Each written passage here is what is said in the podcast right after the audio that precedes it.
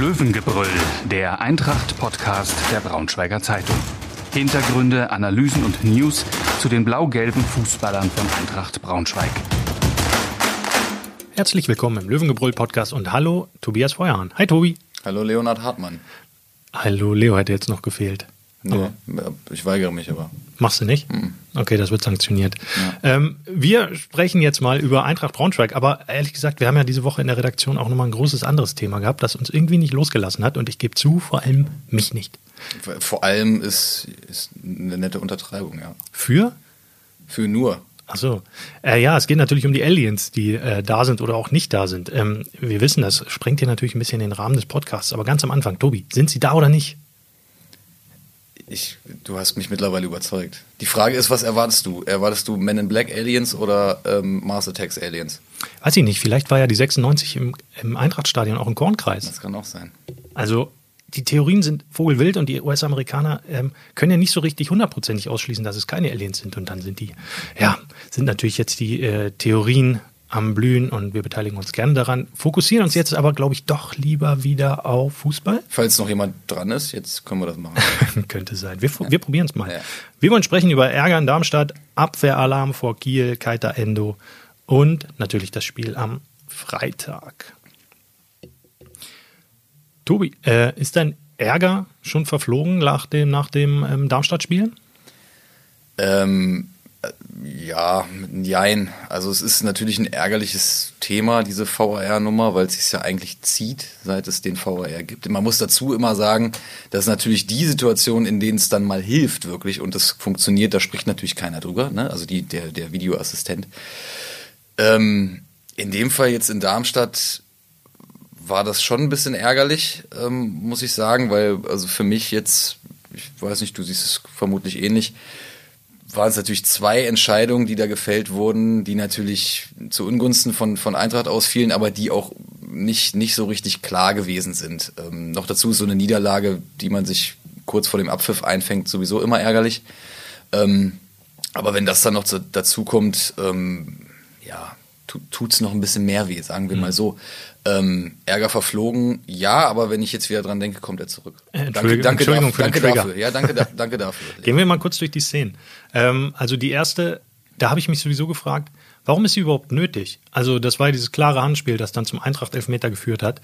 Also das muss doch ein Schiedsrichter sehen, auch ohne ähm, Videobeweis oder was. Also das kann doch nicht, das muss doch sein, das muss er doch sehen.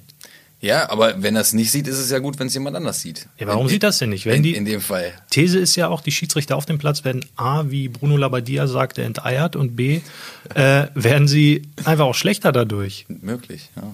Weiß ich nicht. Ah, also Allerdings hat es ja sowas schon immer gegeben, dass sowas mal übersehen worden ist. Ja, aber die Grundthese des v der VAR-Einführung war ja, es gibt weniger Diskussion dann, Ja, weil eben das viele Sachverhalte aufgeklärt werden. Aber das, ist Gegenteil ist, das ist faktisch nicht der Fall. ne, das Gegenteil ist der Fall. Also es gibt deutlich mehr. Ähm, und ich finde die Szene äh, mit Jan-Henrik Marx, der Elfmeter, der dann zurückgenommen wird, ist äh, das perfekte Beispiel dafür, warum es nicht funktioniert.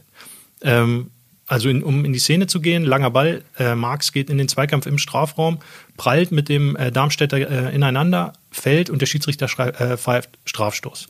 Im Realtime. Du hast, du hast ja auch am TV gesehen, du hast sofort gesagt Elfmeter. Ja, sofort. Weil es eben hohes Tempo auch war und der Darmstädter den Marx eben zu Fall bringt.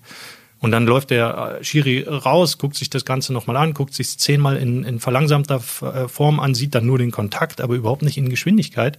Und ich finde, dass er dann den A, dass er den Faktor Geschwindigkeit rausnimmt aus seiner Bewertung, ist einfach falsch, weil klar, wenn du stehst oder überhaupt keine Dynamik in der Szene ist, dann sieht sie weniger gefährlich aus. Dann kannst du den Pfiff vielleicht sogar zurücknehmen. Ich sage aber, du kannst den Pfiff nicht zurücknehmen, weil es schon im Grundsatz ein harter Pfiff war, aber kein falscher. Ja, du, du äh, naja, man braucht ja im Grunde einen klaren Beweis, um den Pfiff wieder zurückzunehmen. Ich meine, Marx geht in den Gegenspieler, er sucht den Kontakt, macht klaren Schritt nach außen.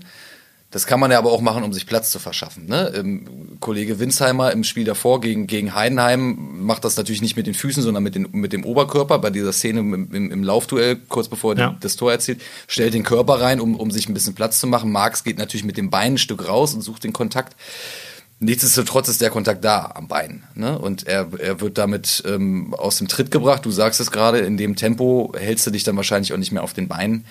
Ähm, und jetzt ein klarer Beleg dafür, dass naja, dass es eben kein, kein strafwürdiges, kein strafwürdiger Kontakt war, ist äh, auch in der verlangsamten Wiederholung schwer zu erkennen. Vor allem, wie gesagt, wenn man den Faktor Geschwindigkeit da außen vor lässt. Vielleicht ist es dann aber auch so, dass man sich das beim 57. Mal angucken auf dem Bildschirm, dass man irgendwann betriebsblind wird und, äh, und hibbelig und sich dann, irg und dann irgendwann Sachen sieht und, und denkt, na jetzt muss ich aber und ich weiß es nicht. Ja, ich bin kein Schiedsrichter. Nee, das stimmt. Wir argumentieren hier natürlich von oben herab, aber dafür sind wir ja da. Richtig, richtig, ja. Also meiner Meinung nach absolute Fehlentscheidung, das zurückzunehmen. So. Und dann kommen wir in die Nachspielzeit und haben auch da wieder eine äußerst schrittige Szene, finde ich, weil ja. ähm, auch da die Szene Darmstadt schießt ähm, und hinten raus am langen Pfosten kommt Tietz an den Ball und stolpert ihn rein.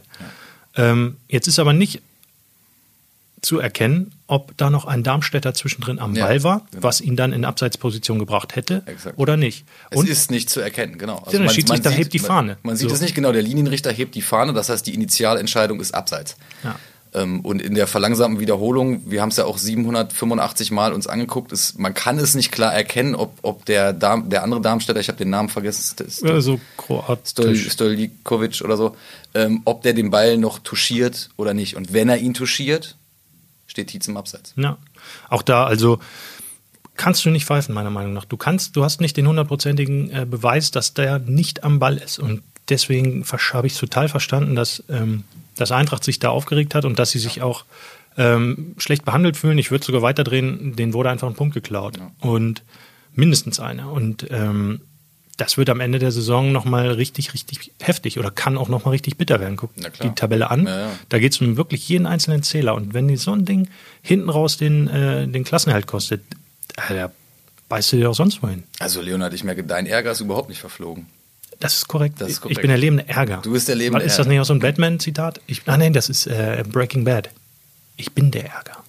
Ich nein. bin der Hass. Ich bin beides. Du bist beides. Du bist, wollte ich gerade sagen. Du bist, du bist eindeutig beides. Ich meine, die Leute können dich ja zum Glück nicht sehen. Ich mhm. sehe ja dann noch die, die Wut in deinen mhm. Augen und alles, die Äderchen, die Äderchen platzen und es kein, ich bin praktisch bebend. Es ist, ja, genau. Deshalb bin ich auch froh, dass ich, dass ich ungefähr zwei Meter weg, entfernt sitze. Mhm, aber, ja, ja. Aber du wirst schon noch sehen. Kommen wir mal zum nächsten Thema, das gar nicht mehr, also gar nicht mal so viel einfacher ist, nämlich, also äh, Eintracht hat nicht nur Diskussionen um den VAR aus Darmstadt mitgebracht, sondern auch äh, Alarm. Alarm. Und zwar in der Abwehr. Und Alarm, Alarm, in, Alarm in Darmstadt. Ja, äh, genau, das wollten wir doch eigentlich nicht sagen. Das wollt, nee. Aber egal. Habe ich das jetzt gemacht? Nee. Habe ich nicht. Das wird zumindest nicht konkret auf dich zurückzuführen sein. Soll, soll doch irgendjemand den Gegenbeweis erbringen. Richtig. Oder mit soll, der VR, soll der VR mal herkommen. So. Ja, richtig. Ja, also, zwei Dinge. Ähm, De Medina wird hundertprozentig ausfallen. Äh, Nachspielzeit gelb-rot, absolut unnötige Szene. Ähm, auch dagegen Tietz, bisschen geärgert, bisschen gehakelt. Vielleicht die, der Pfiff vom Schiedsrichter, der da nicht erheblich war, sondern an der Seitenauslinie. Aber vielleicht auch zur falschen Seite geführt, ähm, was zur gelb-roten Karte geführt hat bei De Medina. Und Linus Gechter hat voll einen vor die Batterie bekommen. vor die Batterie. Das, ja. Und das kann man leider nicht anders sagen. Und der hat, hat wohl schwer zu kämpfen mit, der, mit dem Schuss, mit den Nachwirkungen. Ja, also zumindest war das immer der erste Impuls da am Wochenende. Hat auch, das hat auch gesessen, das Ding. Und daher so Kopfverletzungen im Fußball, was ich ja eigentlich auch begrüße, ähm, dass da genauer drauf geguckt wird, weil ja die, die Langzeitwirkungen und Schäden da durchaus deutlich sichtbarer werden, erst nach einer gewissen Zeit. Von daher finde ich das eigentlich gut, wenn die Leute da erst einmal rausgenommen werden. Ähm, und der ja auch erst 18 ist. Also ja. da, ähm, da muss man ganz vorsichtig mit sein, mit sowas. Ja, aber das bedeutet natürlich jetzt für die Eintracht, dass am Freitag gegen Kiel womöglich wieder zwei Abwehrspieler ausfallen oder ziemlich sicher sogar. Ja. Ähm, dann hast du Benkovic weg, Brian Behren weg, dann hast du äh, Stromp weg, dann hast du die beiden weg, dann bist du bei fünf. Fünf, ja. Ich habe vorhin mit einem Kollegen schon drüber gesprochen, wir haben auch mal durchgezählt. Fünf Innenverteidiger, die nicht einsatzbereit sind. Ja, das ist das, wirklich schon. Das äh, haut schon rein. Das kann eigentlich kaum ein Verein verkraften, würde ich sagen, zumal alles irgendwie Startelf-Kandidaten sind, wenn, na, außer Strumpf würde ich jetzt sagen. Ja, Aber wenn genau, alle ja. die anderen vier die, fit sind, ja. Ja, ja, ja. Dann kannst du die ja alle in die Abwehr stellen, Absolut. ohne große Bedenken zu Ja, haben. genau. So, jetzt hast du übrig Dekali, spielt eine gute Rückrunde bisher, Bis gefällt mir jetzt sehr gut. Sehr gut, sehr, sehr positive Erscheinung und äh, freut mich sehr, dass, Mhm. er, dass er jetzt wirklich die, die letzten zwei Spiele, das war echt, das war echt stark. Und auch, auch in Hamburg war das schon nicht. Ja, da fand ich ihn auch als einen der äh, besseren. Genau, das war natürlich schwierig da gegen die, gegen die Offensivpower, aber ähm, auch da fand ich ihn jetzt nicht schlecht. Und dann haben wir schon überlegt, wie stellst du dann auf? Rechts hinten wahrscheinlich dann Wiebe, würde ich vermuten. Möglich. Und da der Hasan Kurucay eher für die linkere Seite eingekauft worden war, wird der wohl dann links spielen. Also Michael Schiel hat schon gesagt, der ist soweit, der kann, aber der muss halt auch. ja, es wäre anders. Ja, es ist, also er muss, ja, genau, anders kann man es nicht formulieren. Ähm, besteht die Möglichkeit, dass er auf Viererkette umstellt? Kann ich mir fast nicht vorstellen. Ich nämlich auch nicht. Kann ich mir ehrlich gesagt nicht vorstellen. Also, Wobei weil, Wiebe ja auch, sorry, dass ich unterbreche, aber in den letzten, gerade in den letzten Spielen auch als Zweikämpfer durchaus überzeugt hat. ich fände den auch gut, aber da hast du ja wirklich die personelle, ähm, das personelle Glück, dass auch so ein Nicolao jetzt wieder voll da ist. Also ja. der ist ja ohnehin der 1A-Anwärter für diesen Posten im defensiven Mittelfeld. Der ist ja auch der verlängerte Arm des Trainers so ein bisschen auf dem Spielfeld und wird dann ins defensive Mittelfeld zurückkehren. Und dann hast du Wiebe, den ich ehrlich, ich glaube, ich habe das auch schon mal gesagt, je öfter ich ihn sehe, desto besser finde ich ihn. Also ich hatte ihn gar nicht so im, äh, im Blick im Sommer. So, Also wenn ich das mal anders formulieren darf, äh, nach dem, Darm, äh, nach dem, nach dem Heidenheim-Spiel wirktest du schockverliebt. ach so, so schlimm. Hm. Nö, wieso ist doch nicht schlimm? Verliebt sein ist doch nicht schlimm. Doch, wenn man sonst nur aus Hass und Ärger besteht. Das stimmt. Ja, stimmt. Aber es war ja auch Valentinstag diese Woche. Richtig, das widerspricht sich natürlich ein bisschen. Nein, was ich damit sagen wollte, ist, dass, dass deine Begeisterung ähm, spürbar war und da hat er ja auch wirklich ein starkes Spiel gemacht. Ja, das stimmt. Das, das hatte ich aus dem Stadion auch gesehen. Und da manchmal am Fernseher äh, sieht man ja auch gar nicht so sehr, wie wichtig gerade Spieler auf Positionen sind, die nicht so im Fokus stehen. Also klar sieht man im Fernsehen immer den Stürmer, den offensiven Mittelfeldspieler, einen Uja Ferrei oder mal einen Torwart. Aber einen Sechser, der einfach extrem laufintensiv arbeitet und clever Lücken zumacht, Ja, ja. aber auch reißt. Das Ja. kommt halt so nicht rüber am Fernseher, am Stadion schon. Und da gefiel er mir sehr gut gegen äh, Heidenheim. und auch gegen, ich war auch gegen Magdeburg damals dabei, da habe ich ihm, glaube ich, sogar fast eine 1 gegeben. Fast. Eine 1,5. Fast, und das Er- kommt er hat selten. Das kommt, das kommt selten vor. Die 1 kommt wirklich selten vor. aber Die Das 1,5 habe ich ihm gegeben. Ja, das, ich habe wirklich stark. das Spiel gegen Heidenheim ja auch im Stadion gesehen und es, er hat dann einfach auch dafür gesorgt, dass die, dass die Lücken zwischen den Ketten äh, gering sind, was für, für mich äh, im, im Heidenheim-Spiel gerade sehr, sehr überzeugend war. Sie standen alle sehr, sehr kompakt. Das war in der Hinrunde nicht immer der Fall. Mhm. Ähm, haben es da mit dem Gegner unheimlich schwer gemacht, das Spiel aufzuziehen und da war er natürlich beteiligt. Ja. Und auch, gegen, auch in Darmstadt äh, hat er das gut gemacht. Ja, und letztlich haben sie jetzt gegen die drei Top-Mannschaften drei Punkte geholt. Ich glaube, das hätten sie vorher auch unterschrieben. So, Ja. wenn du das mal kurz zusammenrechnest. Ähm, Und trotzdem, und es wär, war sogar mehr drin. Das trotzdem ärgert man sich. Ja, ja. Muss jetzt irgendwie nachlegen. Ähm, wir haben auch, äh, oder du hast auch einen Text geschrieben über Kaita Endo, Ja. ähm, der in Darmstadt irgendwie gut war, irgendwie- aber irgendwie auch wieder nicht. irgendwie auch nicht, ja. war irgendwie so ein Irgendwie-Spiel bei ihm. Ähm, was ist dir denn positiv aufgefallen und wie siehst du ihn so in den nächsten Wochen? Also es ist, äh, ich äh, erkenne bei ihm meine Meinung äh, durchaus wirklich eine Entwicklung. Also er ist ähm, zu Saisonbeginn, sage ich dir ganz ehrlich, hat er mir überhaupt nicht gefallen. Wirkte teilweise wie ein Fremdkörper im, im, im Eintracht-Spiel. Ähm, mittlerweile sieht das ein bisschen anders aus. Er ist sehr, sehr emsig. Also er ist, ist viel unterwegs, ist äh, sehr aktiv, ähm, läuft mit an vorne im, im ähm, macht teilweise den, den ersten im, im, im Pressing. Behauptet Bälle teilweise sogar. Ähm, Er ist mir manchmal dann ein bisschen zu hektisch. Also jetzt auch in Darmstadt war es der Fall, da sch schwagte er dann manchmal den Ball irgendwie hinten aus der Gefahrenzone. Da war gar keine Not, da hätte man auch mal versuchen können, irgendwie ins Umschalten zu kommen. Ähm, aber er ist sehr umtriebig, was, was mir gefällt. Jetzt muss er nur die Hütte irgendwann mal treffen. Tja. Ne? Und das war jetzt in, in Darmstadt äh, wieder ein richtig dickes Ding gehabt da vom, vom ungefähr vom Elfmeterpunkt. Man muss dazu sagen, der Platz war jetzt nicht gerade, das war jetzt nicht gerade englischer Rasen da in, in Darmstadt. Der Ball hoppelt so ein bisschen, aber er ist da alleine so ungefähr am Elfmeterpunkt. Das Ding muss auf die Kiste kommen. Ah, er ist Fußballprofi. Ähm, ne, das Ding muss, muss aufs Tor kommen, hat ja der Trainer danach auch nochmal Ja. gesagt. Das kann nicht sein, dass er den da aus elf Metern ungefähr genauso weit übers Tor schießt, gefühlt. Ja. Ähm, Danach hat er noch eine Szene mit einem schönen Schlenzer da von, von der Strafraumkante, das musste er erstmal so machen, den kratzt der Torwart Mhm. dann raus. Gut, ne, das, das ist dann so, aber war, ein- war ein guter Versuch. In Hamburg war es, ne? Der hatte auch da zwei, drei hat Chancen er auch zwei Also, Dinger gehabt aus, aus fünf Metern. Den einen löffelt er irgendwie vorbei, den einen trifft er, den anderen trifft er dann nicht richtig.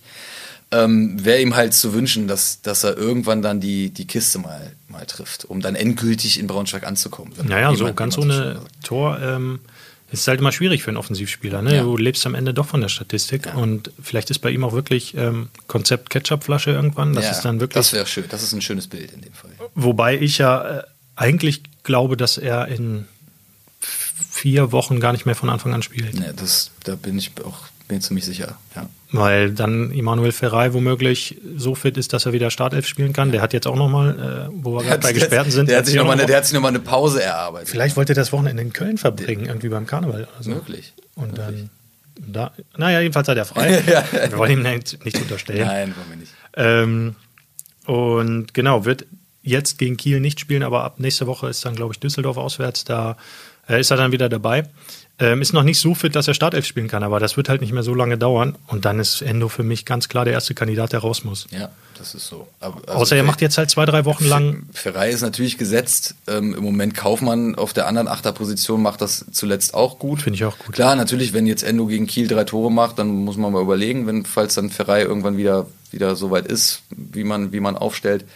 Ähm, auf der anderen Seite hat er aber trotzdem jetzt mal gezeigt, dass er eine, dass er eine Alternative sein Ja, kann. Ne? absolut. Also okay, Ja. Endo meine mein ich jetzt, ne? ähm, wenn er jetzt irgendwann das Tor nochmal trifft. Also es ist nicht, nicht, nicht so, dass man, dass man irgendwie nicht mehr so zumindest, dass man irgendwie schlottrige Knie bekommt, wenn er Hm. dann auf dem Platz steht. Ich fand Anfang der Saison bei ihm das Problem die Körperlichkeit. Also Ja, der das- wirkte gar nicht absolut, so weit, ja, dass er in der zweiten Liga Ja, bestehen kann. Das war, er ist ja, er ist auch eher ein kleiner Typ und gegen, gegen die physisch, physischen Spieler in der zweiten Liga, das, den Eindruck teile ich, den hatte ich Mhm, auch. Das, das ist aber auch besser geworden. Also Ja. da hat er klar einen Fokus drauf gelegt, offensichtlich.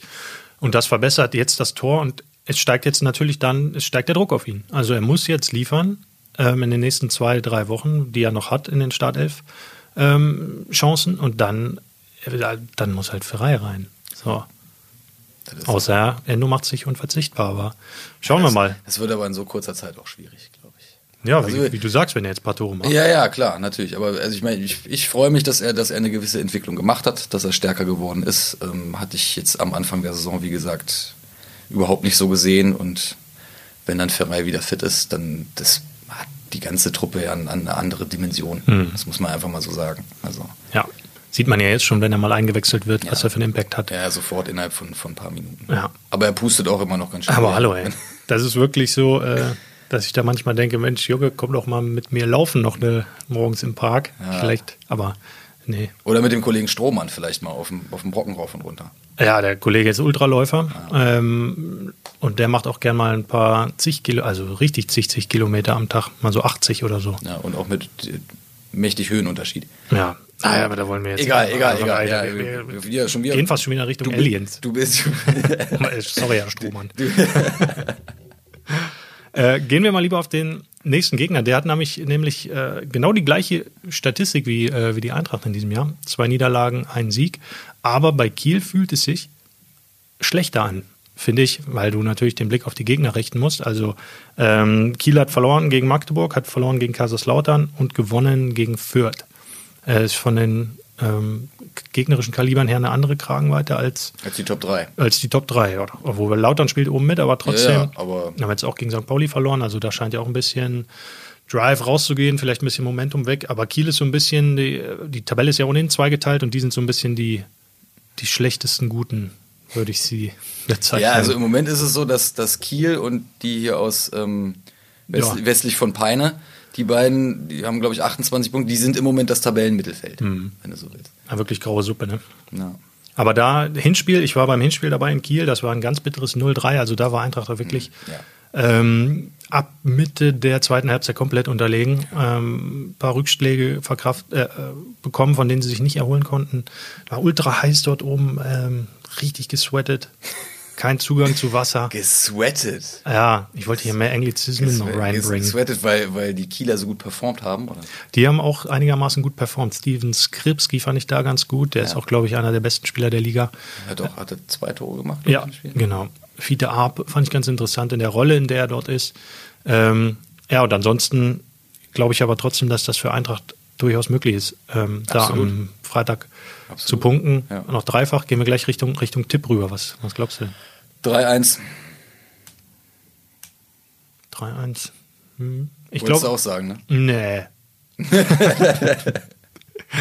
ich glaube, wir erleben eine Überraschung und die, ähm, die Abwehr, die umgebaute Abwehr bleibt zu null. Ähm, und, irgend, und Endo macht das Siegtor. 1-0. Okay. Und dann haben wir die Geschichten schon Dann für haben wir, die haben wir die Geschichten. Dann holen wir, setzen wir uns hier nächste Woche in der gleichen Besetzung zusammen und Ja. prognostizieren ein, oder prophezeien einfach die nächsten Ereignisse voran. Richtig. Hältst du davon? Wir, ja, wir sollten uns dann vorher mit den Aliens noch austauschen. Vielleicht haben die Insider-Infos. Ah, Jetzt kommst du doch wieder drauf zurück. Ey, jetzt habe ich wieder keine ruhige Minute Das mehr. ist, ich weiß, ich weiß. Ja. Ja, wir wünschen euch jedenfalls viele, viele gute, ruhige Minuten auch ohne Aliens und viel ich- Spaß. Danke und, fürs Zuhören. Und nicht so viel Ärger. Macht's gut. ciao, ciao. Mehr Podcasts unserer Redaktion finden Sie unter braunschweiger-zeitung.de slash podcast.